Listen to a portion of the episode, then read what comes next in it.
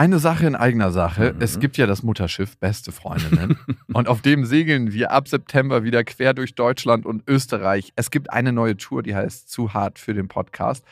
Und da kommen so ein paar Inhalte rein, die wirklich zu hart sind für den Podcast. Es gibt sehr viel Interaktion mit euch. Es wird ein Riesenspaß. Es ist immer wahnsinnig lustig, was uns die Leute danach spiegeln. Man hat einfach einen saugeilen Abend. Also wir zumindest. Wir zumindest und hoffentlich auch alle anderen. Wir hatten auch letztes Mal die Erfahrung gemacht, dass beste Vaterfreudenhörer bei der Tour waren und auch sehr viel Spaß hatten. Ja, unbedingt. Und unbedingt. irritiert waren, was wir hier überhaupt machen. ja, ganz Freunde. genau. Es gibt ja Leute, die hören beste Vaterfreunde, die kennen beste Freundinnen nicht. Mhm. Und es wird eine gesunde Mischung. Also sowohl beste Freundinnen als auch beste Vaterfreundenhörer werden abgeholt. Und ihr könnt euch jetzt die Karten sichern. Die Infos findet ihr in den Shownotes und die Karten gibt es auf bestefreundinnen.de. Und es gibt nicht so viele. Also falls ihr überlegt, macht's lieber jetzt. Eins, zwei, drei. Ich habe, ich habe lieb.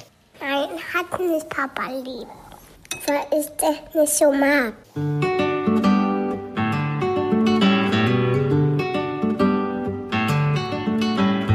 Das sind beste Vaterfreuden. Keine bösen Wörter. Alte Fremde, alte Schöpfe. Setz dich bitte hin.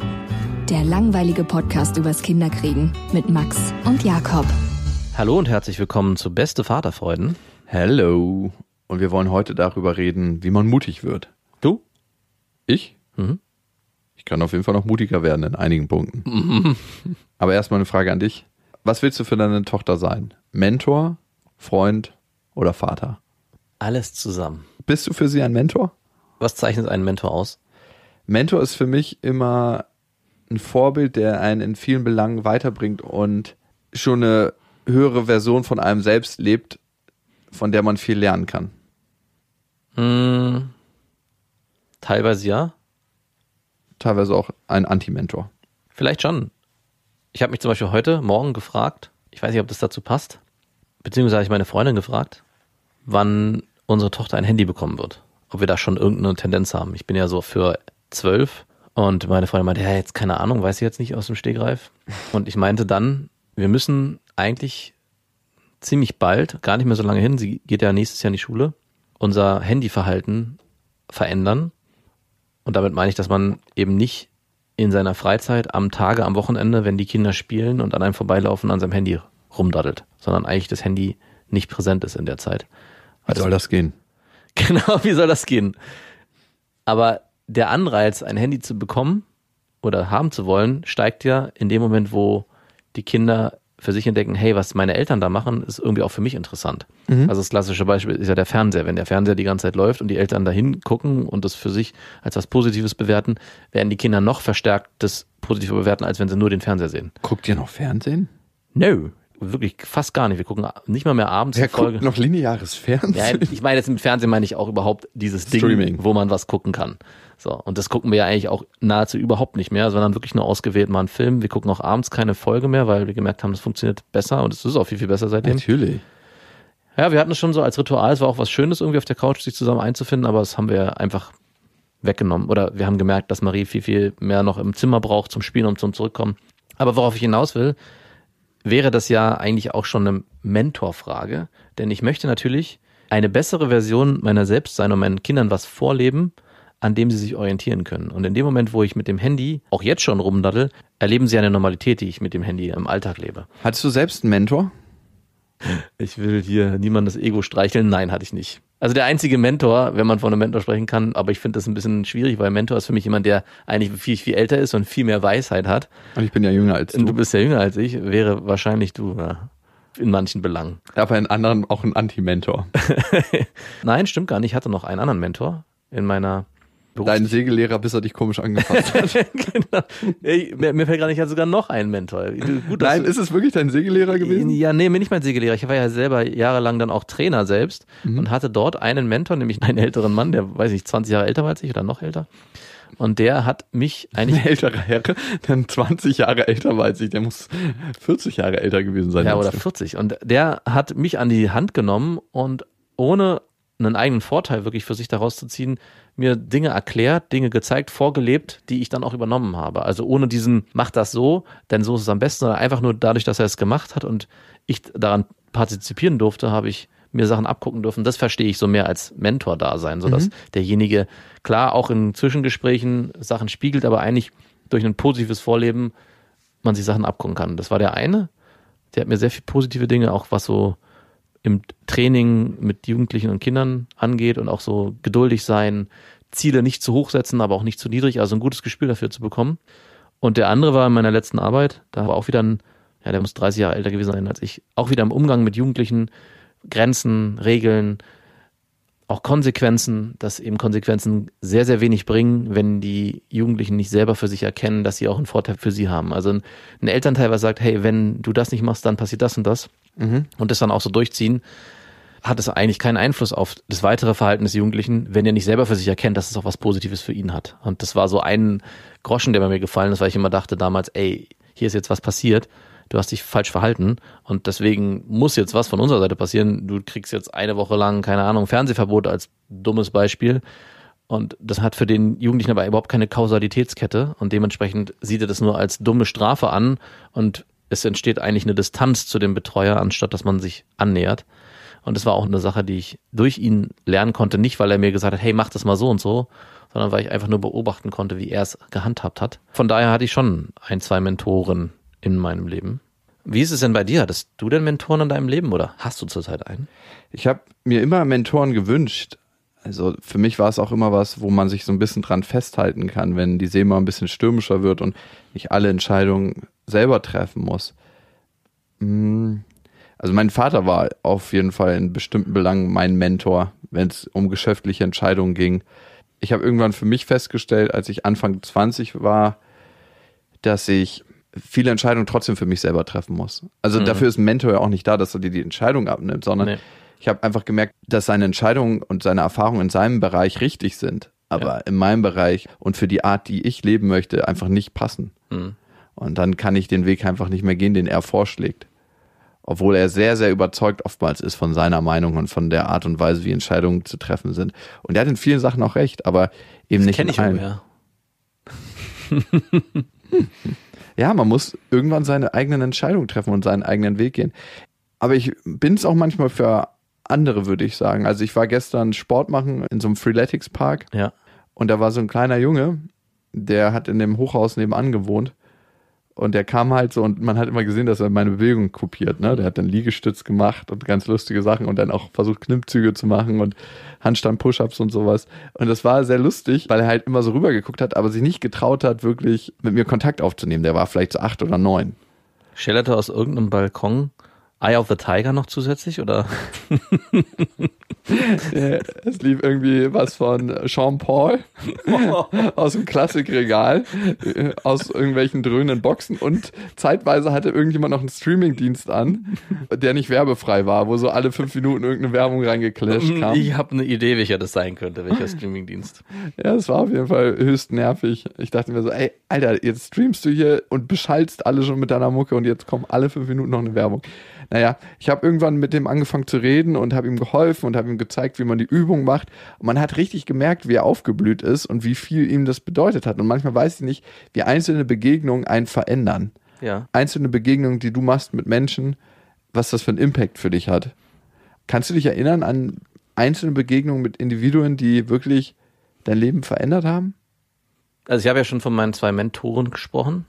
Diese auf jeden Fall. Also gerade der erste Trainer, das war so die erste Erhebung auch ins Erwachsenendasein. Also da hat mir zum ersten Mal jemand, ohne dass ich ständig nachfragen musste, hundertprozentige Verantwortung übergeben. Das war auch sehr beängstigend. Das kannte ich so vorher noch nicht, aber der meinte, hier hast du ein Boot, hier sind die Kinder, die betreut werden müssen. Viel Spaß. Hier ist ein Wiederbelebungsgerät. genau. Und das war schon auch so pumpst du das Wasser aus den Kindern wieder raus. und es gab davon ganz viele Situationen. Hey, wir fahren nach Slowenien mit zehn Kindern im Bus, hinten ist ein Hänger mit zwölf Booten drauf. Viel Spaß beim Fahren, ich schlafe jetzt. Und es war so, oh, äh, okay, ich bin, weiß nicht, gerade mal 19 und ganz schön viel Verantwortung, aber okay, was soll ich machen? Jemand, jemand vertraut mir anscheinend so stark, dass es auch gar nicht zur Debatte stand, das in Frage zu stellen. Das war auf jeden Fall ein Gefühl, was ich bis dahin so noch nicht hatte. Und es war ein sehr eindrucksvoller Moment. Der zog sich halt so durch. Es gab halt immer mehr von diesen Momenten. Es wurde eigentlich immer mehr Verantwortung mit jedem Tag, der verging. Also es war wirklich, glaube ich, mein erster Schritt ins richtige Erwachsenenleben und auch Eigenverantwortung zu übernehmen. Und sonst, Wann hast du dich das erste Mal erwachsen gefühlt? Also wo du dachtest, ich bin jetzt ein Erwachsener. Das war zu der Zeit. Vorher habe ich mich eigentlich wie ein Kind gefühlt. Ja? Immer noch. Und in dem Moment war es so, also eigentlich mit dem Übernehmen von Verantwortung. Und nicht nur für einen selbst, also für die Verantwortung des eigenen Handelns. Also vorher hatte ich immer noch so, ja gut, wenn ich mir Mist baue oder wenn ich in der Schule eine schlechte Note schreibe, eigentlich habe ich ja noch meine Eltern und kann mich auf die verlassen, dass die mich auffangen. Und dieses Gefühl ist da zum ersten Mal umgedreht worden. Und zum ersten Mal hatte ich das Gefühl, okay, der Einzige, auf den ich mich jetzt verlassen kann und auch muss, bin ich selber in den Entscheidungen, die ich treffe. Und es waren ganz viele kleine Sachen auf dem Wasser. Hey, es kommt Gewitter, fahren wir jetzt rein, bleiben wir draußen. Und mit den Konsequenzen dann leben zu müssen. Ja, dass Kinder umkippen und vielleicht auch ertrinken, was eigentlich nicht passiert. Aber die Gefahr ist immer irgendwo da. Und dann auch trotzdem die richtigen Entscheidungen zu treffen. Das war das erste Mal, wo ich so dieses Gefühl habe, okay, ich werde hier gerade erwachsen. Die Raupe wird zum Schmetterling. Ich habe mich das erste Mal erwachsen gefühlt, als ich mit 15 Jahren beim begleiteten Fahren in Amerika auf dem Highway einen Leihwagen gesteuert bin. Und dein Vater hat gesagt, er schläft jetzt mal eine Runde. Echt, ja? Scheiße, ich hab's vorweggenommen. Das war wirklich mein Gefühl. Höchst verboten, aber das war so das Gefühl, wo ich das erste Mal gedacht habe, jetzt bist du ein ziemlicher Boss jetzt bist du erwachsen. Natürlich wusste ich Jahre später, dass ich da in keinster Weise erwachsen war, aber nur so das Gefühl hatte, ein bisschen erwachsener zu sein. Und darum geht's ja. Also es geht, glaube ich, wirklich zum ersten Mal zu spüren, ich habe nicht nur Verantwortung für mich selbst, sondern auch für jemand anders und jemand vertraut mir zu 100 Prozent. Das ist wie beim Autofahren, dass man am Anfang sich manchmal dachte so, wow, das ist strange, du fährst jetzt Auto. Ja. Du bist jetzt hier Verkehrsteilnehmer, wie Genau. alle anderen auch. Manchmal ist es sogar immer noch so bei mir, also ganz selten, so einmal alle zwei Jahre, dass ich denke so, wow, du bist Verkehrsteilnehmer, du fährst Ja. auch Auto. Ich denke auch oft im Autoverkehr, wenn ich so durch voll befahrene Straßen fahre und alle fahren extrem schnell, denke ich, was für ein krass risikoreiches Gefährt man eigentlich hier besitzt und was man hier anrichten könnte. Innerhalb von einer Sekunde könnte man hier mehreren Menschen kein schönes Leben bringen. Ja, ich glaube auch Grand Theft Auto Ja. hat nicht so viel dazu beigetragen, Ja. dass man so eine Gedanken hat. Da sind wir auch schon bei Mut. Mhm. Oder, ich weiß nicht, ob Mut da so richtig reinpasst. Wie wird man mutig? Wie bist du mutig geworden? Welche Menschen haben dazu beigetragen, dass du mutig geworden bist? Und wie bringst du das Thema deinen Kindern näher? Na, es ist ein extrem schwieriges Thema. Also ich erlebe es ja auch bei meiner Tochter, das ist bei uns auch immer wieder ein Thema, sie mutig werden zu lassen, weil sie jemand ist, der sich nicht traut, oft bei Fremden laut zu äußern, was sie will, was sie braucht und was sie möchte. Und wir natürlich aber auch ihr das nicht wegnehmen möchten, indem wir das dann für sie machen und sie immer wieder versuchen zu bestärken darin, dass sie diesen Schritt geht. Wir haben jetzt zum Beispiel auch gerade ein Buch gekauft. Ich weiß nicht genau, wie es heißt. Ich muss es nochmal raussuchen. Von starken Menschen oder so heißt es, glaube ich. Und es ist eigentlich ganz cool. Da werden so einzelne Kinder in so einer Geschichte vorgestellt und jedes Kind hat so seine eigenen Stärken. Der eine ist irgendwie total sportlich, der andere ist sehr geduldig, der andere ist mutig und es sind nicht immer nur positiv assoziierte Aspekte, die dort beschrieben werden, sondern auch vielleicht Aspekte, die man mit negativen Aspekten in Verbindung bringen würde, so wie zum Beispiel geduldig sein, wird der oft als jemand, der irgendwie nicht aus dem Arsch kommt oder nicht aus dem Knick kommt. Aber da werden diese Sachen halt als positiv beschrieben. Und das ist zum Beispiel ein Versuch, wie wir zusätzlich zu dem, was wir sonst machen, unsere Tochter über Geschichten auch zu zeigen, hey, andere machen das auch. Und in der Geschichte ist eine Person, die das auch machen muss, um für sich selber einzustehen. Und darum geht's am Ende. Also ich versuche meiner Tochter auch immer wieder zu sagen, hey, wenn du was nicht möchtest oder wenn du was möchtest, musst du dafür selber einstehen, weil es gibt am Ende nichts Schlimmeres, als wenn man sich verbiegen muss für jemand anderen und selber nicht den Mut hatte zu sagen, hey, nein, das will ich nicht. Es gibt immer wieder auch Situationen, wenn sie mit ihrem Nachbarskind spielt, mit ihrer Freundin und sie am Abend dann im Bett erzählt, ja, heute hat wieder nur die bestimmt und nicht ich. Und dann meine ich, ja, warum ist denn das so? Ja, sie sagt halt immer das und ich möchte eigentlich was anderes, aber dann machen wir doch immer das, was sie machen möchte. Und dann meine ich, ja, da musst du vielleicht für dich eingestehen, hey, wenn du das nicht machen möchtest, dann kannst du halt nicht mit ihr zusammenspielen. Dann ist es halt für den Moment so, wenn du was anderes möchtest. Wenn du auch mal bestimmen möchtest. Und da geht's auch darum, Mut zu haben, eine andere Person zu konfrontieren. In dem Fall ein anderes Kind. Und im schlimmsten Fall läuft es darauf hinaus, dass man halt nicht mehr in Harmonie ist, sondern in Disharmonie und nicht miteinander spielen kann. Lebst du ihr das vor? Ja, auf jeden Fall. Also wenn es darum geht, seinen eigenen Willen oder seine eigene Meinung zu vertreten und nicht sich zu verbiegen im Alltag, auf jeden Fall. Okay. Siehst du anders? Nein, hab ich nicht gesagt. Wieso? Weil dieses okay, ich kenne dieses okay. Okay. Interessante Selbstvernehmung. so ein okay war das, ne? Also ich habe zum Beispiel auch zu ihr gesagt, am Ende ist es das Wichtigste, dass du zu dir selber stehst und alle Entscheidungen für dich triffst. Also dass du im Prinzip wollte ich sagen, hey, du musst egoistischer sein. Hab's natürlich anders verpackt, weil es bringt nichts, wenn du dich verbiegst und für andere Dinge tust, weil du dann am Ende unglücklich wirst. Aber trotzdem musst du natürlich einen Mittelweg finden, damit du nicht so endest wie Papa, der am Ende mit niemandem mehr was zu tun hat, sondern mit sich selbst. Weil ich erlebe meine Tochter schon als jemanden, die ein sehr starkes Bedürfnis hat, auch mit Freunden sich zu treffen, zu verabreden. Und alle wollen sich auch mit ihr verabreden. Also wir kriegen die Woche oft gar nicht richtig gemanagt, weil so viele mit ihr Zeit verbringen wollen. Und es liegt natürlich auch daran, natürlich ist sie ein total tolles Kind, aber es liegt natürlich auch daran, dass sie jemand ist, der mit dem es sich sehr einfach spielen lässt, weil sie Der sich gut anpassen Sie, kann. genau, weil sie sich gut anpassen kann und es funktioniert auch oft sehr gut. Es ist auch nicht so, dass sie sich da oft beschneidet, nur wenn sie auf jemanden trifft, der sehr dominant ist, dann beschneidet sie sich. Und da muss sie halt auf jeden Fall noch mutiger werden und sich diesen Personen auch entgegensetzen. Und den Prozess würdest du ihr vielleicht gerne in Punkten abnehmen, aber den kannst du ja nicht. Voll gern. Ey, manchmal, das ist echt schwer als Eltern, da zurückzuhalten und nicht Rüberzugehen. So, jetzt ist aber mal Marie dran. Jetzt bist du mal dran. Und jetzt, sag doch mal was. Kind so fest am Arm zu zuppeln.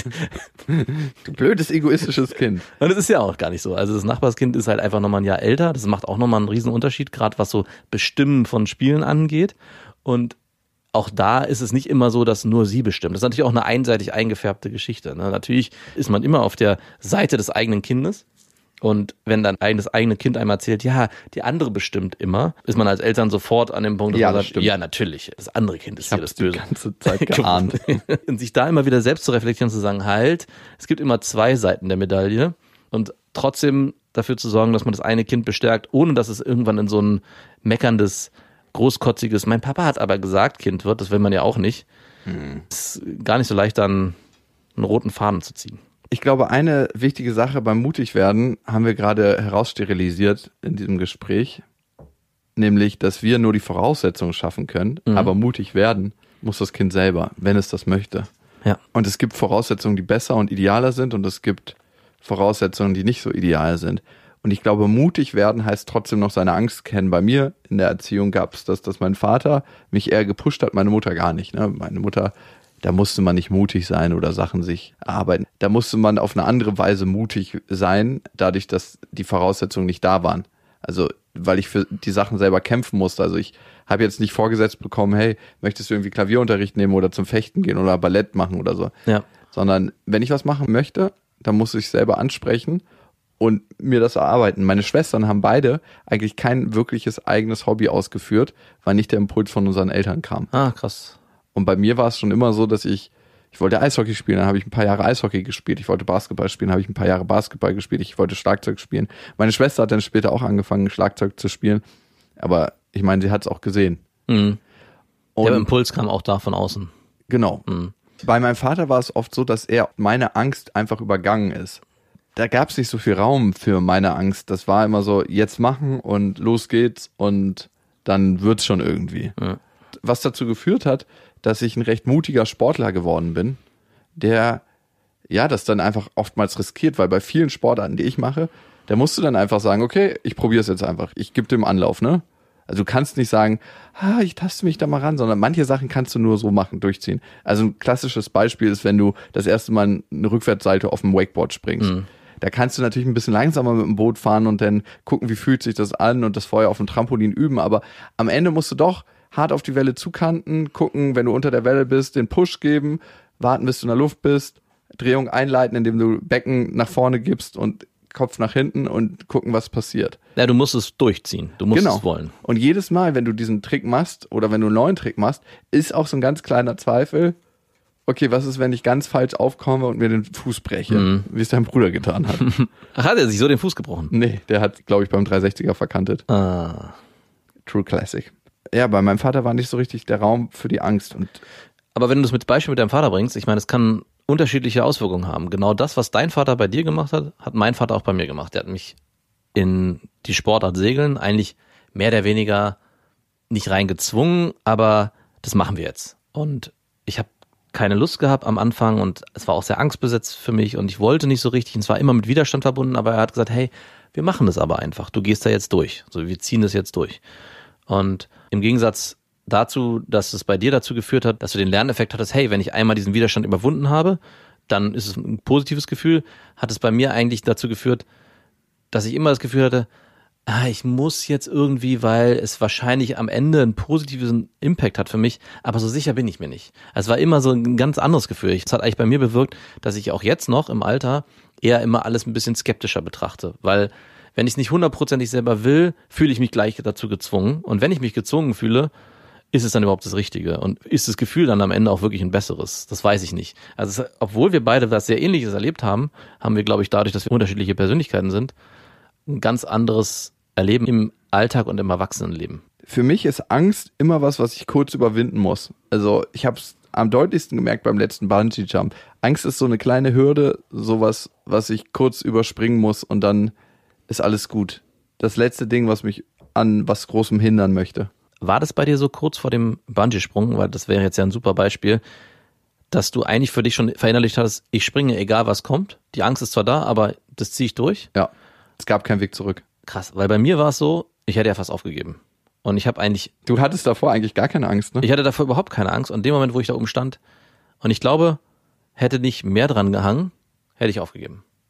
Ich war eigentlich innerlich schon am Zurücktreten und so weit zu sagen, es war schön bis hierhin, alles andere brauche ich nicht mehr, weil genau das Gefühl, diese Angst jetzt zu überwinden, danach für mich nicht das Gefühl rechtfertigt, dass sie sich besser anfühlen könnte. Also genau dieses, auch bei Tricks, beim Snowboarden, bei allen Dingen kann ich das immer wieder beschreiben. Auch beim Wakeboarden war es immer so, wenn ich das Risiko jetzt eingehe, weiß ich gar nicht, ob das Gefühl, was danach kommt, wirklich besser ist, als das Gefühl, was ich jetzt davor habe, wenn ich die Angst überwinden Ah, will. Weißt du, wo der Unterschied bei uns beiden ist?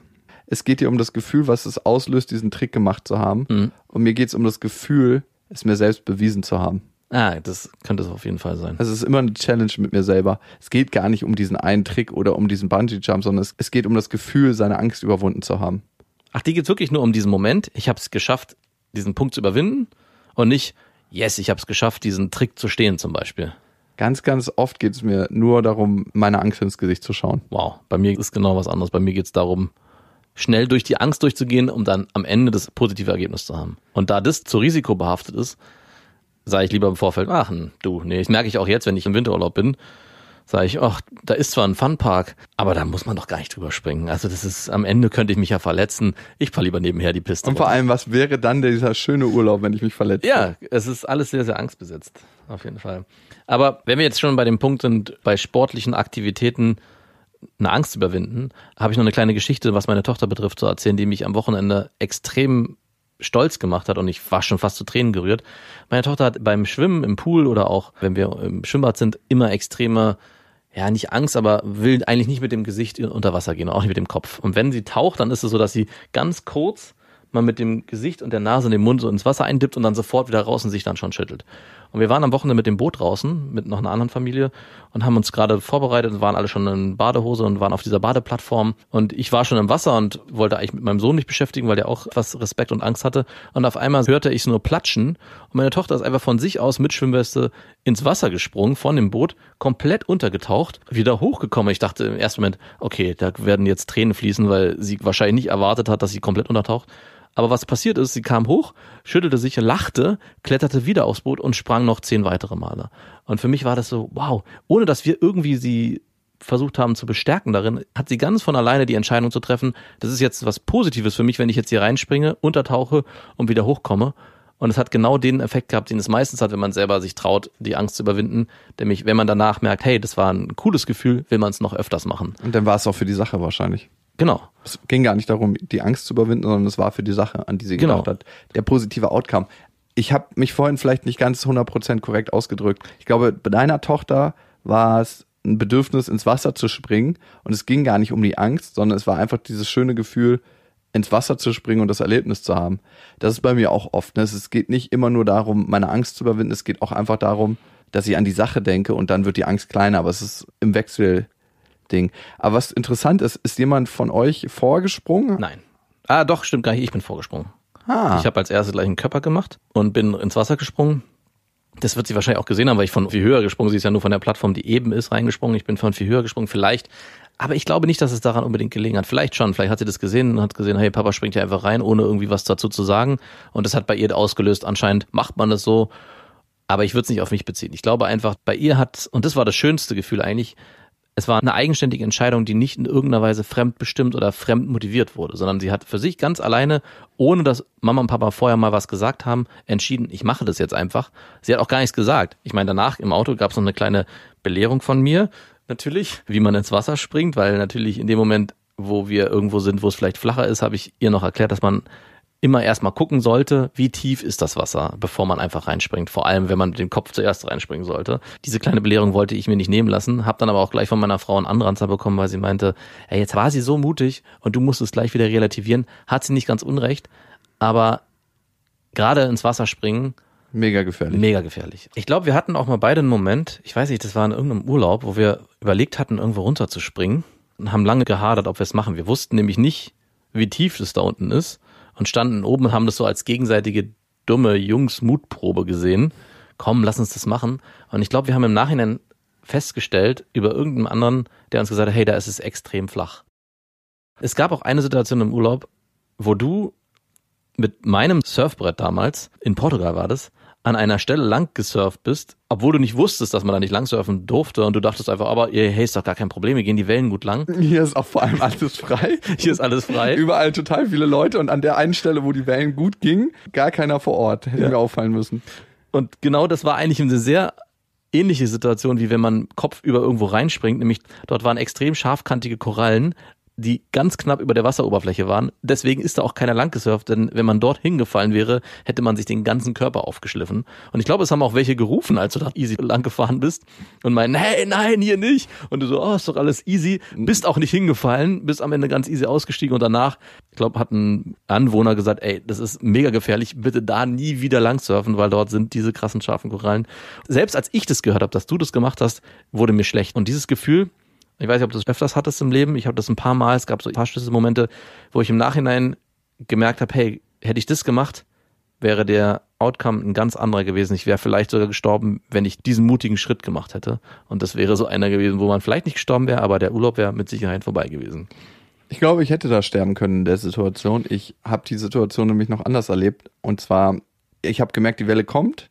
Und dann ist es ja immer so, als ob man so von der Wasserhand hochgehoben wird beim Ja. Surfen. Dieses Gefühl. Und in einem bestimmten Moment merkst du, dass sich die Welle trägt. Dann musst du halt noch ein paar Mal paddeln, dass du schnell genug bist mit dem Brett und in dem Moment springt man dann auf. Und, und das Brett beginnt von alleine zu gleiten. Also dass man merkt, es ist nicht mehr die Armkraft, die man eingesetzt hat, sondern das ist das Wasser, was eine Neigung einnimmt und dann fängt das Brett an zu gleiten. Und das habe ich gemerkt, dass das passiert. Und in dem Moment ist das Wasser vor mir, das passiert ja automatisch bei einer Welle, reingesogen worden in die Welle. Und da hat sich schon die Klippe aufgetan. Das heißt, ich musste die Welle relativ hoch absurfen, sonst wäre ich automatisch Ach krass. Unten auf der Klippe schon gewesen. und die Finnen hätten eingehakt und dann wäre es erstmal vorbei gewesen. Vor allem hätte mich da nicht so schnell jemand rausziehen können, weil ich wusste, das war in, genau in der Bruchzone Ja. von den Wellen. Da brechen die ganzen Wellen. Die waren auch relativ hoch an dem Tag. Und ich wäre ziemlich sicher ohnmächtig geworden, wenn ich da mit dem Gesicht aufgeklatscht wäre. Oder hätte mir die Arme gebrochen, wenn ich mein Gesicht geschützt hätte. Also es gab nicht so viele Möglichkeiten, als die Welle sehr, sehr hoch abzureiten, dass ich auch aus der Bruchzone rauskomme. Weil dann umzudrehen und zu sagen, äh, ich paddel hier wieder raus, hätte ich auch nicht machen wollen. Also ich musste die Welle abreiten und in dem Moment ist mir auf jeden Fall richtig krass die Muffe gegangen. dann noch die schreienden Leute am Ufer, wo ich schon wusste, die haben nicht gejubelt, die haben so geschrien und so. Es hat mir nicht geholfen, aber ich habe mich halt fokussiert und wusste, dass auf jeden Fall der eine Todesritt in meinem Leben. Ich hatte schon so eine Situation öfters, also wo ich genau wusste, okay, hier läuft gerade was gehörig schief. Und es ist anders, wenn du dieses Risiko bewusst eingehst, also wenn du Klippenspringen machst zum Ja. Beispiel. Ich bin Klippen runtergesprungen, 20, 21 Meter.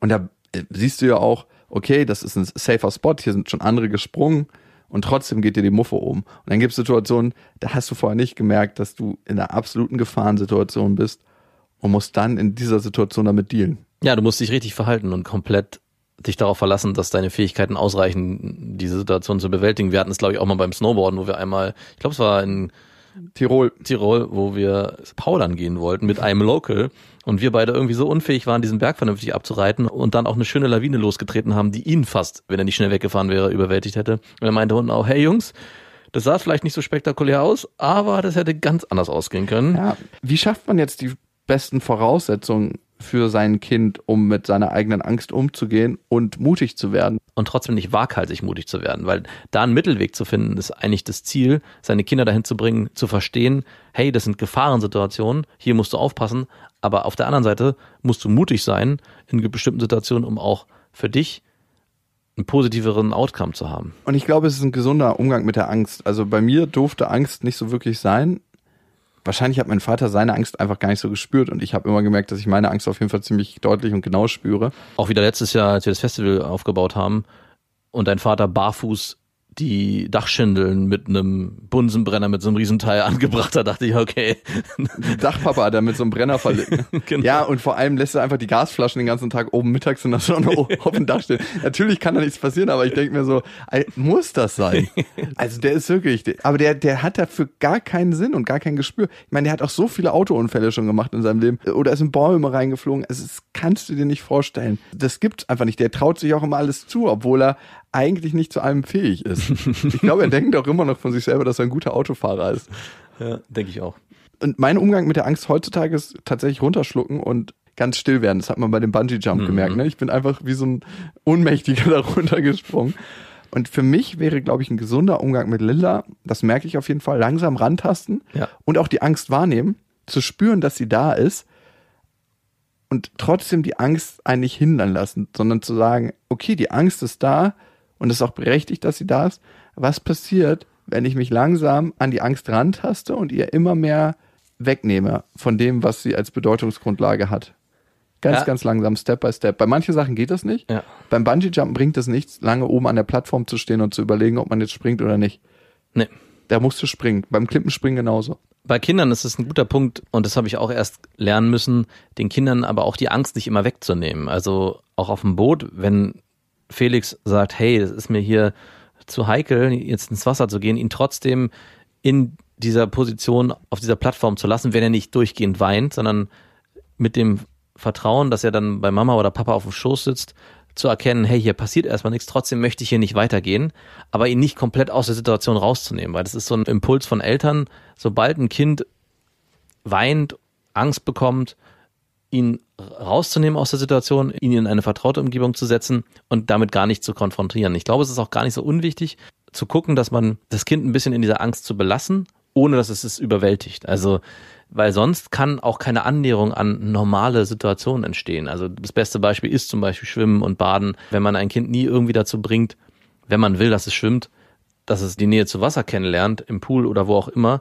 wird es den nächsten Schritt irgendwann vielleicht zu schwimmen und dann vielleicht auch irgendwann reinzuspringen, gar nicht erst lernen können, weil man es immer überbehütet. Und ich glaube, das ist ein ganz wichtiger Aspekt, den man lernen muss, dass es nicht immer richtig ist, das Kind sofort aus der Situation rauszunehmen, sondern man es auch manchmal da drin belassen muss, auch wenn es vielleicht weint und einem selber wehtut. Ja, die Angstexposition. Ja, finde ich total. Also auch mit der Situation in Beisein konfrontieren. Ich glaube, nicht mit der Angst allein lassen. Genau. Ist am Anfang total wichtig. Also das habe ich bei Lilla auch am Wochenende gemerkt. Ne? Wir hatten ja das Boot am Samstag, du am Sonntag. Und es war so, dass wir beim letzten Mal, als wir draußen waren, eine richtig tiefe Panik bei ihr. Sie wollte nicht. Sie hat auch bei dem Mal noch geweint, wenn wir am Bojen äh, vorbeigefahren sind. Sie hasst Bojen, weil ihr ist das suspekt, dass die so im Wasser rumschwimmen. Das hat sie auch bei anderen Sachen, so elektrische, selbstfahrende Staubsauger, ne? da hat sie das auch oder so ferngesteuertes Zeug. Hasst sie. Hat sie krasse Angst vor. Und diesmal war es so, dass wir mit ihrem Cousin an Bord waren und der ist schon sechs und wollte dann gleich das Boot fahren. Und dann wollte sie auch das erste Mal das Boot fahren und lenken und das kannst du auf dem Wasser wunderbar machen. Ne? Also solange einer einen Führerschein hat, dürfen alle fahren. Alle ab 16 war die Regelung, ne? Genau. Gut, er ist gefahren, meine Tochter ist auch gefahren und es war richtig schön zu erleben, wie sie auf einmal auch selber definiert hat, wie schnell sie fahren will und ich bin ein bisschen schneller gefahren. Auch das war wunderbar. Sie hatte dann zwar noch Angst vor dem Bojen, aber als wir dann schwimmen gegangen sind, wollte sie auch hinten auf die Badeplattform. Sie wollte jetzt nicht reinspringen oder so. Wir waren mitten im tiefen Wasser. Wir haben dann irgendwo geankert, wo es ja fünf, sechs Meter tief war. Aber sie hatte die Angst vom Anfang total verloren und hat sich total wohl gefühlt. Und es war ein schönes Erlebnis. Und ich glaube, ich habe sie nicht gezwungen, sondern ich habe klar die erste Hürde mit ihr überwunden, weil es war auch kurzer Protest. Gehen wir ins Boot rein oder nicht? Mhm. Nein, ich will nicht. Und bei ihr hilft dann immer nur mal kurz gucken. man so einmal kurz probieren. Mhm. Das ist doch gut. Dann ist immer so, ja, okay, da zu sein, ganz, ganz behutsam und sachte sich reinsteigern und nicht jetzt gleich Hebel umlegen und zu sehen, oh ja, okay, passiert nichts, wenn wir Vollgas fahren. Ja. Und ich glaube, dieses langsame, behutsame, das hätte ich mir manchmal auch mehr gewünscht für mich. Ja, und das ist auch, glaube ich, für die Kinder extrem wichtig, um dann am Ende auch das Vertrauen in ihre eigenen Fähigkeiten zu erhalten. Weil wenn es am Ende eine eigene Entscheidung bleibt, gefühlt, es ist ja ihre eigene Entscheidung, aber wenn sie das Gefühl haben, hey, ich habe jetzt gerade selber entschieden, dass ich auf dem Boot bleiben möchte, ist es auch ein Vertrauen in sie selbst. Und es endet dann am Ende, und da schließt sich der Kreis, in einer Situation, die meine Tochter dann für sich entschieden hat, hey, ich springe hier alleine ins Wasser.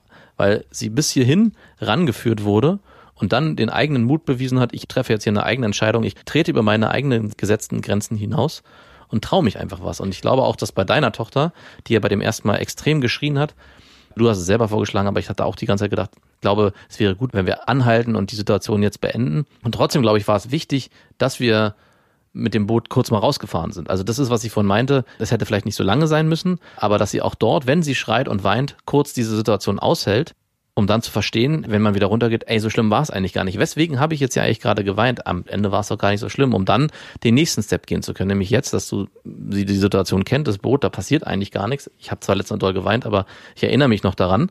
Und dann zu erkennen, ey, wenn ich langsam rangeführt werde an die einzelnen Geschichten, dann habe ich auch irgendwann selber den Mut, das zu wollen. Und jetzt sagt dir deine Tochter, glaube ich, Boot fahren, oder? Ja, also sie hat auf jeden Fall die Angst verloren. Das war sehr, sehr gut. Sie war am Ende auch ganz happy. Also sie wollte zu keiner Zeit mehr runter dann. Mhm. Und eine weitere Lektion war es, wie man seine Angst verliert, immer wieder dem Ganzen begegnen. Also Genau. nicht sagen, oh, die hatte Angst vor dem Boot fahren, jetzt fahren wir nie wieder Boot. Ja. Also immer wieder die Situation, wo man Angst verspürt, auch aufsuchen und sich dem stellen und zu merken, meine Angst hat seine Berechtigung, aber meine Angst hindert mich nicht daran, das zu machen, was ich möchte. Ja. Also die Kinder darin ermutigen, sich zu trauen, aber nicht zwingen, diesen Schritt zu gehen. Also es gibt ganz oft Situationen, wo ich meine Tochter frage, möchtest du das? In so einem wankelmütigen Zustand ist, verlange ich von ihr, dass sie mir eine klare Antwort gibt. Und dann ist ja okay und dann ist nein okay. Wir hatten die Situation jetzt auch am Wochenende mit dem Reifen hinterherziehen, also dass wir hinter dem Boot uns hinterherziehen lassen. Und sie wollte erst nicht antworten. Dann meine ich, du Marie, du ist völlig okay. Du kannst fahren, du musst nicht fahren. Wenn du willst, dann sag es bitte. Und wenn du nicht willst, dann sag aber auch bitte nein. Und sie hat sich dann für Ja entschieden, also ist diesen Schritt selber gegangen. Und in dem Moment, wo sie diesen Schritt selber geht und sich zu einer klaren Entscheidung zwingt, kann sie diese Situation dann auch viel besser einschätzen, weil sie sich halt auch getraut hat und nicht Papa gesagt hat, komm, wir nehmen dich jetzt, es ist nicht so schlimm, es ist nicht so schlimm, wie oft habe ich das auch früher gemacht, als sie noch kleiner waren, weil ich dachte, man muss auch mal mehr reingehen, komm, ich nehme dich jetzt und komm jetzt mit ins Wasser. Und man hat dann eigentlich einen viel schlimmeren Moment geschaffen, weil man dann die Angst noch viel mehr geschürt hat, weil man das Kind eigentlich gegen seinen Willen gezwungen hat. Also es ist ein ganz schmaler Grad zwischen ich überschreite vorsichtig eine Grenze mit dem Kind, damit sie die Situation kennenlernt und dann merkt, es ist gar nicht so schlimm, zu ich überborde die Entscheidung und greife mir das Kind und mache einfach irgendwas. Ja, es ist nicht einfach, da einen sauberen Weg zu finden. Aber extrem wichtig. Total. Also dieses behutsame Rantasten. Und ganz oft überträgt sich die eigene Angst ja auch aufs Kind. Ne? Also wie viele Kinder haben Angst vor Wasser, weil ihre Eltern Angst vor Wasser haben. Weil die Eltern nicht bereit sind, ihrer eigenen Angst ins Gesicht zu schauen, überträgt sich da einfach auch eine Angst. Und ey, wem ist es zu verübeln? Ne? Ja. Also in dem Moment, wo ich tiefe Panik vor etwas habe, betrachte ich das als schlecht für mich. Und natürlich schütze ich dann das, was mir am allerwichtigsten ist, vor dem, wovor ich Respekt habe, meine Kinder. Ja, und zum Beispiel meine Freundin geht nicht gerne ins Wasser. Ne? Also sie wird nicht gerne nass und geht nicht so gerne schwimmen. Und ich meinte dann zu ihr, als auch Felix da so jammert und so, äh, ich will nicht ins Wasser, als ich ihn nehmen wollte, meinte ich, du, er wird es spüren, dass du das auch nicht willst, dass du das zwar jetzt hier machst und mit den Füßen im Wasser baumelst, aber er wird spüren, dass du nicht ins Wasser möchtest eigentlich. Und deswegen verlange ich jetzt von dir, dass du mit Spaß ins Wasser gehst. Also ich meine, von meiner Frau kann ich das verlangen, weil sie eine erwachsene Person ist und sie das dann, Weiß ich nicht. doch klar, weil sie Easy. fürs kind, fürs Kind, also und sie, Das machst du jetzt nicht für dich. und es hat funktioniert. Ich meinte auch, du, bitte, ich möchte jetzt, dass du so tust, als hättest du total Spaß, wenn du jetzt ins Wasser gehst. Und ich meine, sie hat jetzt ja nicht übertrieben, sondern sie ist dann einfach ins Wasser gegangen und hat dann auch Oh, Kinder, ich habe jetzt hier gerade total Spaß. sowas nicht. Und Felix ist dann auch ins Wasser gegangen, weil Mama auch diesen Schritt gegangen ist. Und ich finde schon, dass man von seinem Partner oder seiner Partnerin in so einer Situation Easy. verlangen kann.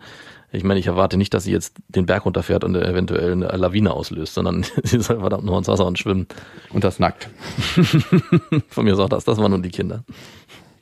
Okay. Also wie macht man seine Kinder mutig? Gar nicht. Gar nicht. Man schafft Voraussetzungen, wo sie sich selber explorieren können, wo sie sich selber erkunden können, wo sie merken, glaube ich, dass jemand da ist, der ihre Angst wahrnimmt und der aber auch dazu bereit ist, sie zu unterstützen, wenn sie einen Schritt weitergehen wollen. Es gibt immer wieder Situationen, wo sie ihre Angst erfahren können. Ich glaube, das ist ganz, ganz wichtig. Und jemanden, der dabei ist und der es vormacht auch. Ja. Vormachen, sehr, sehr wichtig. Ich glaube, wenn man seine Kinder mutig erziehen möchte, muss man vor allem eins sein, selber mutig und selber seinen Ängsten begegnen. Und das heißt nicht immer wieder abgedroschene Situationen, die nur fürs Kind mutig sind oder die Angst beim Kind auslösen, sondern was löst denn Angst auch bei mir aus? Mhm. Ich habe es immer wieder, dass meine Tochter sich Fragen stellt zu anderen Kindern, aber dann nicht sich traut, drüber zu gehen und zu fragen. Dann gehe ich meistens mit Ja. und nehme sie an die Hand und dann kann sie dann fragen, wenn wir vor den Kindern stehen, weil dann ist es meistens schon so unangenehm, dass sie dann einfach fragen muss. Ja, aber das ist nochmal ein guter Aspekt, den du vorhin auch gesagt hast, vormachen. Ich war mir gar nicht bewusst, dass vielleicht auch dieses Papa springt einfach ganz unbedarft hier ins Wasser rein. Genauso wie man es nicht machen soll. Genau. Obwohl ich kannte ja die Ankerstelle, wo wir waren. Ich wusste, dass es da tief genug ist. Dass es vielleicht auch was ausgelöst hat bei meiner Tochter. Und das ist, glaube ich, auch sehr wichtig, dass man sich gar nicht so sehr immer bewusst damit umgibt, was könnte ich jetzt tun, damit meine Kinder weniger Angst haben, sondern dass man einfach Dinge tut für sich selbst und damit vielleicht den Effekt auslöst, dass die Kinder sich das abgucken und dass durch dieses Vormachen auch die Kinder selber mutig werden. Amen. Und ihr wisst ja, es gibt kein richtig oder falsch. Mutig ist einfach anders. Macht's gut. Das waren Beste Vaterfreuden mit Max und Jakob. Jetzt auf iTunes, Spotify, Deezer und YouTube. Der 7-One Audio Podcast-Tipp. Hallo, ich bin Lynn. Und ich bin Leo. Ihr kennt uns vielleicht schon vom True Crime Podcast Mord auf Ex. Eigentlich sprechen wir da ja jede Woche über Verbrechen. Aber da gibt es ja noch ein anderes Thema, das die Menschen und uns schon immer fasziniert hat. Die Liebe. Krasse Geschichten, die wirklich passiert sind. Bonnie und Clyde zum Beispiel. Cleopatra und Caesar Oder Diana und Charles. oder halt Camilla. Liebe gibt's bei True Love aber auch nicht nur im klassischen Sinne. Es geht auch um Familie, um die Liebe zum Beruf oder sich selbst oder Freundschaft. Am besten sind ja auch eh die Filme, wo dann am Ende steht, nach einer wahren Begebenheit. Das sind so Geschichten, die kannst du dir eigentlich gar nicht ausdenken. Ja. Und das gibt's jetzt eben als Podcast. Und das Ganze heißt True Love. Ja, der Name sagt's eigentlich schon. Aus True Crime wird True Love. Krasse Geschichten, Plot-Twists und verrückte Protagonisten. Es ist also in anderen Worten ein Podcast für alle, die True Crime hassen, aber auch für alle, die True Crime lieben. Macht euch bereit für ein neues Podcast-Genre, True Love. Oh, ich kann es gar nicht abwarten, euch die Geschichte zu erzählen von zum Beispiel dem Jungen, der nach seiner Mutter gesucht hat. Jahrelang, auch wenn ich wahrscheinlich dabei heulen werde. Oder die Geschichte von Sissy. Also der Film ist nichts dagegen. Ab dem 20. Oktober, überall wo es Podcasts gibt, True Love. Echte Geschichten, wahre Liebe. Voller Werbespruch, oder? Ja, aber es ist ja auch schön. Der Podcast macht ja glücklich. Ja, deswegen jetzt am besten direkt abonnieren.